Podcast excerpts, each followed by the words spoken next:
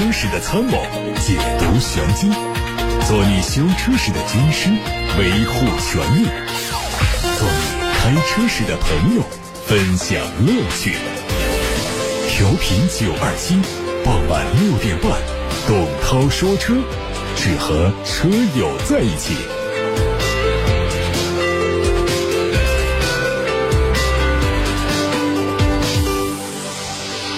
各位晚上好，我是董涛。看新闻，德国媒体报道说，大众集团前监事会主席费迪南德·皮耶西近日去世，享年八十二岁。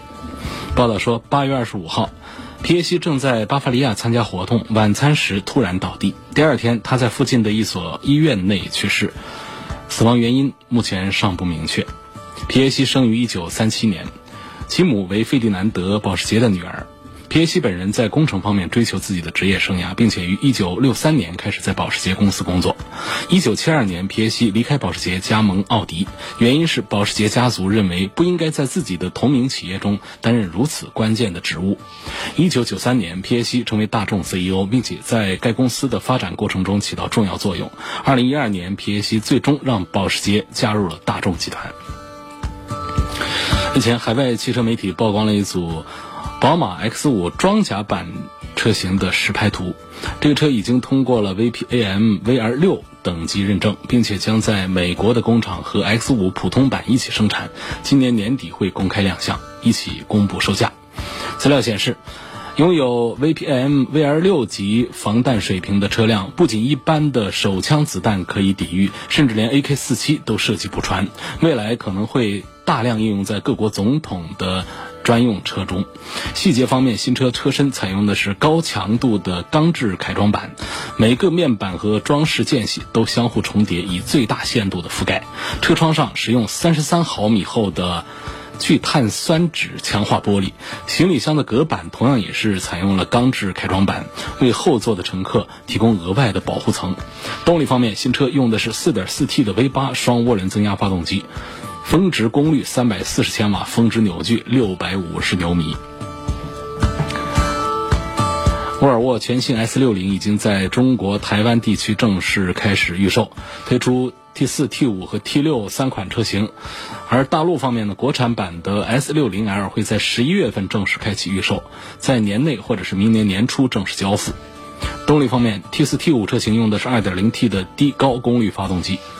传动系统是八速的手自一体，T 六用的是二点零 T 涡轮增压加机械增压加电动机所组成的混合动力系统，综合最大功率两百五十四千瓦。内饰方面，新车换装了十二点三英寸的液晶数字仪表，中控台的上方用了一块九英寸的液晶屏。有媒体报道说，全球最大汽车制造商大众汽车正在考虑针对中国电池供应商的潜在投资，以确保在中国这个全球最大的汽车市场获得电池的关键技术。在此之前，讨论的方案包括购买股份或者是共同组建合资企业，尤其是建立和电动汽车技术相关的合资公司。目前，大众还在考虑几个可能的目标，其中包括总部位于安徽省的电池生产商国轩高科。去年年初，宁德时代已经成为大众在中国市场的第一家电池供应商。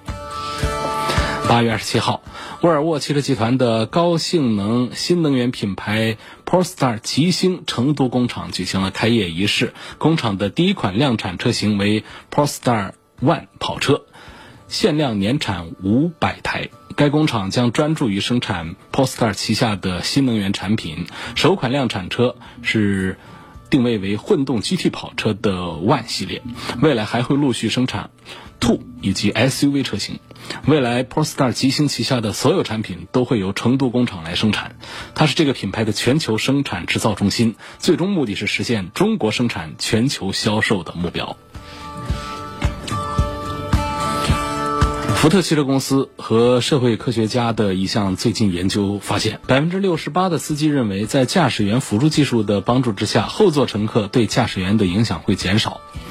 福特推出的一项三六零技术，可以让后座司机安静下来，并且帮助司机自信的开车。现有的驾驶员辅助技术，比如说带有交叉交通警报的盲点信息系统，以及带有自动紧急刹车的前碰撞辅助技术等等，可以帮助降低碰撞的风险，并且在某些情况下为驾驶员建立信心，同时始终让驾驶员保持对车辆的控制。北汽新能源 E-U5 R 六百车型会在成都车展上上市，它是纯电驱动，电动机的最大功率一百六十千瓦。作为 E-U5 的全新升级，它的工况续航里程为五百零一公里，六十公里时速的等速续航里程可以超过六百三十公里。八月二十七号，长城汽车旗下的欧拉品牌欧拉 R 一亲子版上市，补贴之前的售价为十三点零八万元，补贴后的统一价格为七万三千八。续航方面，它的 NEDC 工况续航里程为三百五十一公里。还有比亚迪，比亚迪的全新秦燃油版会在二零一九成都车展上正式亮相，它是比亚迪最新的设计风格，和秦 EV 有很多高度相似的地方，比如说前脸的设计，还有大灯组。而另外，我们要关注一条本地的消息了。之前，纵横江湖不止四百五十公里长续航版本的帝豪 GSE 上市发布会在武汉举行。四百五十公里超长续航和两米七的长轴距，终身长质保的长长长续航版的帝豪 GSE 五款车型补贴之后的全国统一市场零售价为十一万九千八到十五万九千八。几何汽车是吉利汽车集团旗下的全新独立子品牌，定位是高端纯电动品牌，专注于推出纯电动新能源汽车。吉利汽车旗下现有的帝豪 GSE、帝豪 EV 等车型，未来会逐步归属到几何汽车的旗下。几何汽车未来将会和吉利、领克等品牌共同发展。吉利新能源销售公司总经理郑壮曾经表示，吉利新能源的渠道将完全独立，和现在的吉利品牌渠道并不重合。二零一九年将规划三百家线下店，加上一百家体验店。下面我们看看，首先来自于董涛说车微信公众号后台的问题，我们仍然是找到每天节目六点半之后最早的提问，十八点三十一分，这位网友说。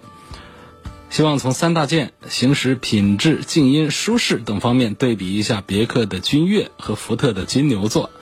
听说金牛座的控制臂等用的都是铝合金的，而君越不是的，不知道是不是这样。本人今年三十七岁，家用为主，商用为辅。这两个车哪一个更合适？嗯，这个控制臂的事儿，确实福特的底盘的构造啊和用料啊，要比这个别克的好。这一点属实，但是我认为呢，咱们在买一款这个中级车的时候呢，实际上要综合考虑到更多的东西，比如说在总体的销量这方面，它是一个非常关键的一个点。金牛座呢，在福特体系里面，包括在整个中级市场里面呢，它的这个销售形式，呃，是没有别克的君越好。那这一点呢，是要提供给这位网友做参考的。因为大家对于福特车呢，至少是在过去很长一段时间呢，呃，认识是停留在大家都认可这是全球特别大的一个汽车集团，但是在中国的长安福特工厂生产出来的产品呢，还是集中在呃 SUV 印象啊，这是第一，包括江铃福特一起 SUV 印象比较重，然后是福克斯印象比较重，就是 A 级轿车的印象更重一些，然后到 B 级轿车呢。中级车呢，大家的印象比较多的是蒙迪欧，啊，到后来卖的很差，到致胜啊，就渐渐的就这个这个退出大家的视线了。那么这个金牛座呢，实际上是一款定位要比蒙迪欧更高端的一个产品，但是呢，大家对于福特在福特家买这样的大的车呢，实际包括在大众家买这样的大的车，大家仍然是呃缺乏一个接受能力。啊，这一点呢，可能别克都比他们的情况要好一些。你看，别克有君威，这属于和帕萨特同级别的；然后它有君越，它是比帕萨特要高一个级别的，啊，也比这个君威要高一个级别的，叫君越。那别克呢，它就可以做到这一点。但是我们的大众，你说大众推出一个辉昂，啊，它就卖的就不好；但是它的帕萨特，它就可以卖的很好。那辉昂就是一个。这个身长超过五米的一个 C 级车，那就是和奥迪 A 六一个级别的，但是呢，大家想到大众的时候呢，不会太接受买它的 C 级轿车，呃，更容易接受的是像帕萨特呀，呃，像这个呃朗逸啊、速腾啊、高尔夫啊这样的小一点的产品。所以说，在福特以及以福特为代表的这些合资的这个非豪华品牌当中，让我们的中国消费者来接受买他们家的 C 级大车，这是一件很难的事儿啊。相对讲呢，别克的情况，这个大家对这个品牌的接受度还高一些，因为这个别克啊，它从进场开始，它从来到中国开始呢，它是定调还是比较高的。最早的别克的这个新世纪啊，别克君威啊。那是跟奥迪 A 六平分天下的，啊，属属于是豪华车的。事实上，就到现在，在美国，通用的大本营，别克也仍然是要比其他品牌定位要高端的。在美国大本营啊，这个别克的 logo 它是直接和奥迪的 logo 来 PK 的，但在中国市场可就不是这样。所以说，从这个品牌分级上讲啊。那奔驰、宝马、奥迪这些属于豪华品牌，大家一般都把别克、大众啊、福特这些划到这个非豪华品牌这个阵营当中。但是在有一些国家呢，它的地位呢它是不一样的。像在美国，别克就要高一些。那同时，如果到了德国的话呢，在德国本土，大众这个品牌，它实际上是相对其他的这个非豪华品牌是要高端一点的，是更接近于豪华品牌的，有这样一种成色在里头。你比方说，你来到德国，你看看。德国的大众 logo 的车，它卖的比我们国内的还贵，可不便宜。那不管是它的这个帕萨特也好，这样的车，这个中级轿车也好，还是它的小 Polo 也好，它卖的是很很贵的，因为呃自己还是认为自己这个很高端的，呃它是可以来跟这个奥迪这样的产品，呃在当地来来 PK 这个这个市场份额、PK 定位、PK 价格的。把话收回来讲，就是这位朋友问到的这个福特的金牛座。这个 C 级车，因为它过了五米嘛，我们可以把它划到 C 级车里面。还有别克的君越当中，这两个车当中呢，我还是赞成了别克的君越。刚才说到的原因当中呢，我们归纳一下，大概有两点。第一点呢，君越的销量更大；第二点呢，从 C 级车的品牌认知度上讲，呃，中国消费者普遍还是稍认可别克要多一点，啊，认可 C 级车啊。还是认可别克多一点，在中国市场上，什么福特啊、大众啊，大家的认知的困难是非常大的。第二个问题，日产的混动系统节油效果不明显，用在 QX 六零和楼兰上，加速性能也不如主流的 2.0T 发动机。涛哥如何评价这套混动系统？呃，目前的混动系统呢，我还是。认可丰田排第一的，在在国际上丰田做的最早。那么在国外，尤其在美国市场啊，很多的丰田的混动车都已经跑了十来年，百多万公里了。市场的成熟度啊，是包括它的总体的市场的销量，都是位居第一的，不是前茅的问题，就是第一名的问题。然后呢，这两年呢，本田家呢也是一直擅长做发动机的。那么，他把这个混合动力、把电动的这个技术把它加盟进、加进来，现在做成的本田的混动呢，也有自己的逻辑上的独到之处。但是我们讲丰田的混合动力，目前仍然还是世界上做的最成熟的，那做的最好的。然后呢，紧随其后的是本田，而日产呢，日产的混合动力呢，通常可能都都没有说是把它和丰田、本田放到一起来做对比。那绝不是像平常我们口头禅的说日系三强啊，这个丰田、本田、日产，我们说的是这是它的燃燃油车。那么说到混合动力，一般都会把这个日产把它撇开来讲。另外呢，从目前的这个企业和品牌的这个行势上讲啊，这个去年闹了那么一波啊，这个日产雷诺三菱联盟的老大的这个事儿。之后呢，日产现在一直是元气没有办法恢复，就这么一种情况下，所以呢，呃，在日新月异的这个混合动力、新能源技术的这种市场机会当中呢，可能日产现在是呃不太能踩到节奏点上，因此呢，它匹配到车上的这些东西，这些混合动力的东西，可能效果呢也就不是会是太好。像这位网友呢，他应该是车主。还是怎么回事？反正他是在研究，他希望我来讲，我就只能讲这么一番话。那么听到一半的朋友没没大明白这是在讲什么？是有一位网友，他就问说，日产的混动系统节油效果不明显，用在 QX 六零和楼兰上，加速性能也不如主流的 2.0T 发动机等等。他是，那么我是这么一番点评。事实上，我们反过来看本田、丰田的混合动力系统，就是说丰田、本田的混合动力，不管是我们来看雅阁，还是来看这个什么车，尤其在本田上。它是可以做到混合动力比它的燃油动力提速更快的。你可以看到本田的东风本田的 Inspire，广州本田的这个雅阁，包括 CRV 这些车都有这样的特征，它的混合动力会比它的纯燃油动力提速更快。那下面有一个问题，好像是分析毛病啊，留言比较长。我这都是第一眼看，我不知道能不能把它念得完啊！我的车是比亚迪 G 六，一二年款的，手动挡，快七万公里，基本停在公司比较多，一个月开一次回老家，一来一回三百多公里。上个月啊，这个车子发动机下面有滴汽油的现象，时滴时不滴。有一次停在坡上，没熄火，就闻到浓浓的汽油味儿，而下车一看，滴汽油，平路就不滴。也没有刮蹭过底盘，车子到现在没出过事故，一切都比较正常。希望分析一下会不会很严重，要大修还是个小毛病？这个漏油这个事儿，我想它应该不算是一个大毛病。就是如果说进入到发动机里头，它是不会漏了。发动机里头一般都是漏机油，啊，这个汽油进去啊，它是雾化参与燃烧的。它只存在一个烧的好还是烧的不好的问题，它不会漏。那么在进发动机之前呢，它是管路系统。那这个管路系统如果出现滴漏的话呢，这个解决方案应该还是比较简单、比较明朗的，就是一个字换。哎，就查出来是哪儿在漏，把它给换了，应该是这样啊。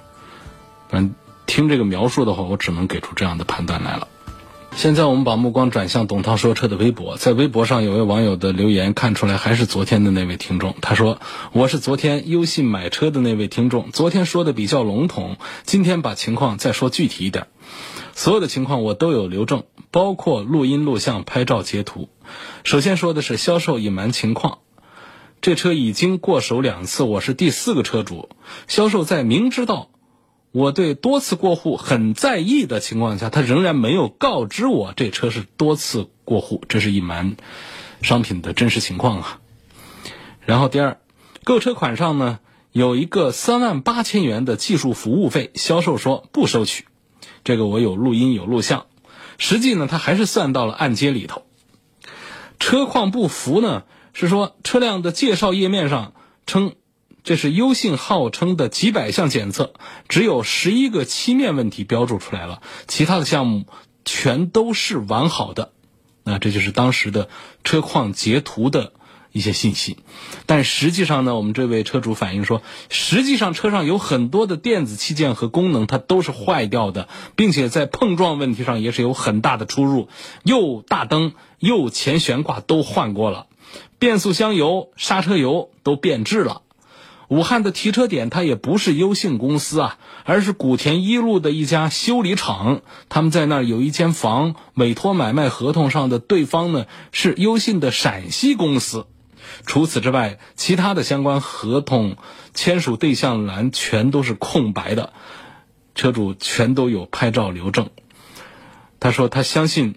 董涛说车节目的影响力能把这个事情广而告之，也希望涛哥和栏目组能够给予更多关注，帮助陷入困境的群众维权。如果通过这样能够规避监管，还有没有诚信经营呢？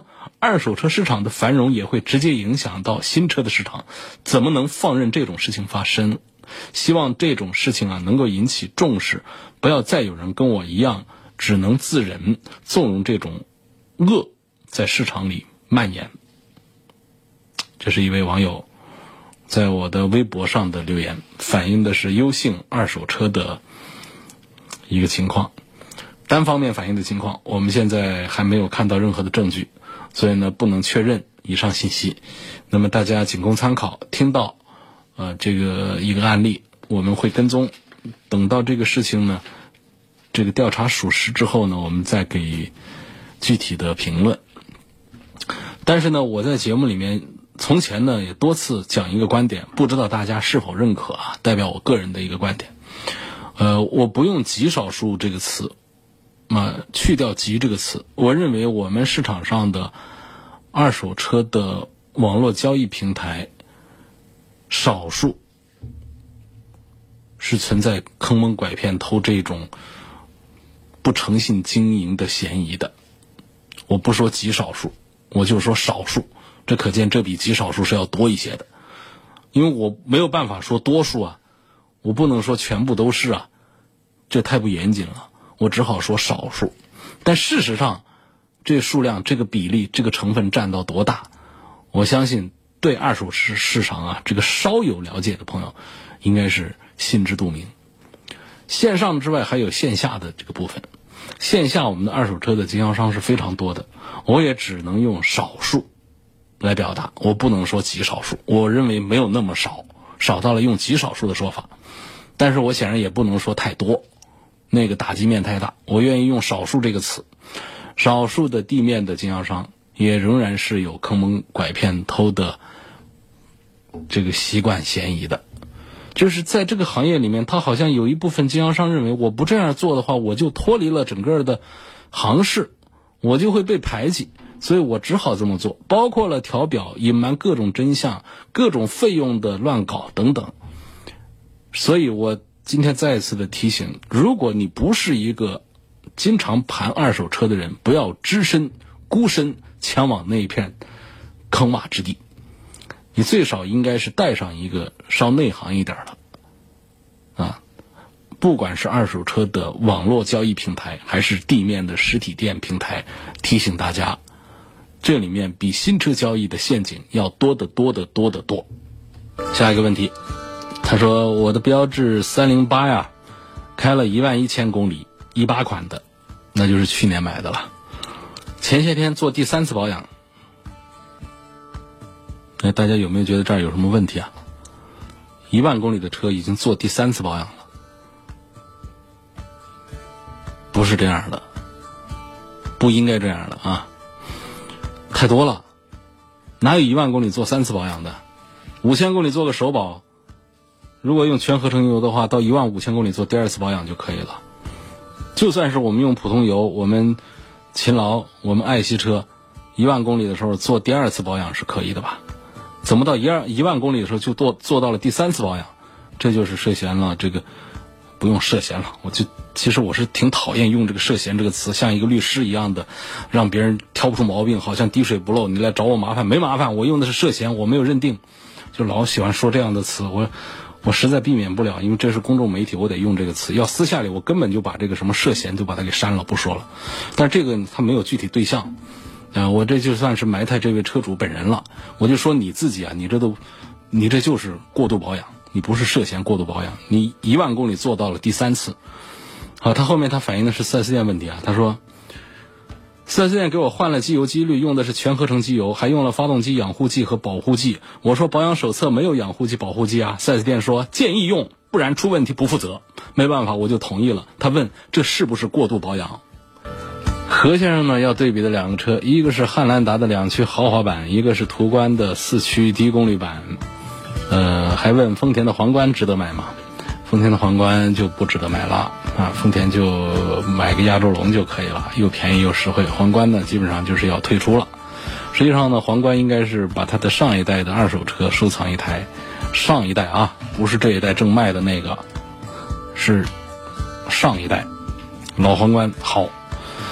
呃，再看这个汉兰达和途观的这种对比，何先生关注的点呢，呃，性价比、质量和操控性。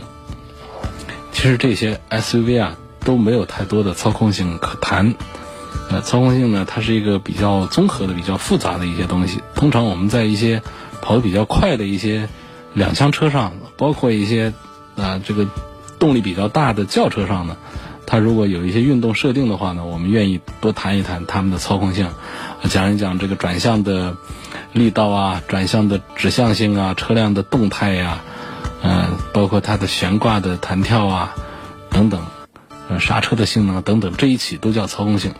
那么这个 SUV 啊，通常来说呢，都是挺笨大的，挺笨挺大的。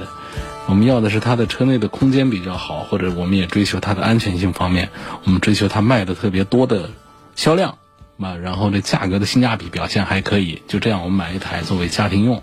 所以我不太建议呢，你关注太多的这个操控性这个方面，但是呢，也可以聊一聊。那这个丰田车呢，跟这个大众车这个途观在一起来做对比呢，如果说我们放到高速上去开的话呢，我还是觉得大众的途观。它在这个高速巡航的时候的这种感觉，要比丰田的汉兰达是要啊要稳当一些的。然后在质量方面呢，我仍然认可丰田排第一。那丰丰田肯定是比大众的质量控制要做得好一些。在性价比方面呢，我们讲这个尺寸更大的车跟这个途观在做一起对比的时候呢，会认为这个汉兰达的这个性价比要好一些。嗯。因为像这个途观呢，我觉得确实也不太建议，因为这位何先生他列举的是途观四驱低功率二十九万八的，就是哪有花三十万去买个途观的呢？有这功夫我们去买个途昂得了。所以就是买同样就二十八九万来买一个汉兰达一个途观的话，从性价比的角度，我还是赞成汉兰达要多一些。像李先生也问到了途昂，他说我看中了大众的途昂，主要是看中它空间大。问我是买它一个两驱低配的好还是？买个四驱的低配的好，呃，两驱低配和四驱低配确实中间隔的也就一个两万块钱，我觉得呢还是应该加上这个四驱，呃，四驱呢还是因为大众的这个四驱呢，虽然说也不是特别好的四驱，那这个普通的 Formotion 四驱，但是它总是在一些雨雪天气湿滑路面的时候，它还是要比两驱车多一个帮助的，所以这两万块钱我们得花，啊，我我赞成是买四驱的低配。好，现在我们来看一看，这个通过董涛说车微信公众号的后台，宝马幺二零、奔驰 A 两百，从操控、舒适、质量、保值来对比，谁更值得买？女士来开，啊，又提出了这个操控这个这个话题。奔驰的操控跟宝马比还是要弱一点的。我们就拿这个呃同价位的 A，呃跟同价位的这个这个一系来做对比的话。一系在高配上呢，它用到了一百九十匹马力的二点零 T，当然 A 级呢，本身这个价格设定都比较贵，就是它底下的是一点三 T 的这个这个低功率，然后到高面上面的是一点三 T 的高功率，那么这跟这个宝马的这个二点零 T 比还是有差距，啊，动力上还是要，呃，要要要差一些。在舒适上呢，一系和 A 级啊，恐怕都是讲后排就不用提，他们有什么舒适性了。我觉得就讲前排的话，舒适性，呃，奔驰的沙发还是坐的要舒服一点。然后质量方面，奔驰、宝马都差不多吧。保值方面，看谁的销量大，谁就好一点。这两个车呢，目前还是宝马一系的销量要大一点。再下一个问题。问到了这个别克英朗的转向异响这个问题，是个什么原因？转向异响就方向机的问题。呃，有一些这个听友啊，向我反映过这个别克英朗的方向盘的这个卡滞啊、异响啊，这个重手就是手感比较重啊，有这样的一些问题。这这都是在质保期之内，这都是可以索赔的。呃，像这个。解决方案有这个升级软件，啊，电子转向系统的软件，然后还有这个索赔中间转向轴的，还有把这个转向电机把它拆了，里头告点润滑油的，有一些这样的一些方案。反正这是可以索赔的项目，是属于方向机的问题，它不涉及到其他的悬挂呀，在底部的这些东西去。听说过这些事儿。问豪华品牌三十万左右的 SUV 有什么推荐的？最好是豪华品牌。呃，我们不要单纯的看他们的官方价格。呃，官方价格的话，这个豪华品牌啊，它像这个，比方说奥迪的 Q 五，那就不是三十万的车，但它的实际成交价呢，它有几万优惠之后呢，它就靠近了三十万。就是如果说我们做贷款的话，就会达到这样的一个优惠。那如果全款的话，可能价格要高一点。这就属于这个价格序列的。当然，这并不是最具有代表性的。那么，我们看到了二线这个豪华品牌之后啊，呃，看到了二线豪华品牌，就能找到这个真正的这个三十万价格的这个 SUV。比方说，像凯迪拉克的 ST 五，那它本身的挂的这个。官价就是三十万出头，再来点优惠，这就是一个三十万的豪华品牌，啊，这都是我推荐的范围。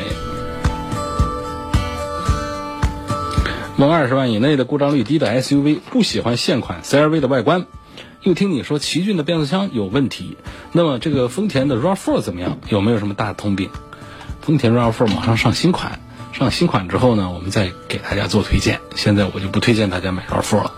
如果你又喜欢 CRV 又不喜欢它的外观的话呢，你可以稍微也再等一下，看一下广汽本田会推一个类似于 CRV 的，就是就是等于是 CRV 换一个换一些这个外观件的这么一个一个车子，看看这个车会不会让你喜欢。最后有位网友他说：“我说一下标致的车啊。”我二零一四年买的一四款的三零八，用了没多久之后呢，也出现那个不少的小问题，侧门的门把手上面的塑料炸裂，包括方向盘上面的那个 logo 部位的塑料也是炸裂。给我的回复，它都不是质量问题，没有办法处理，汽车没有任何的碰撞，所以对标致还有雪铁龙这个品牌真的是很失望。到最后家里就是三零八卖掉之后。家里又添置了第二台、第三台，对这个品牌就再也没有去看过了。这网友谈到了自己啊，呃，购买过神龙系的车，买过标致三零八之后，对三零八的印象。半合成机油，丰田可以最长跑多少公里？跑个五六千公里、六七千公里，这都不是问题。全合成机油，可以放心大胆的跑到一万公里吧。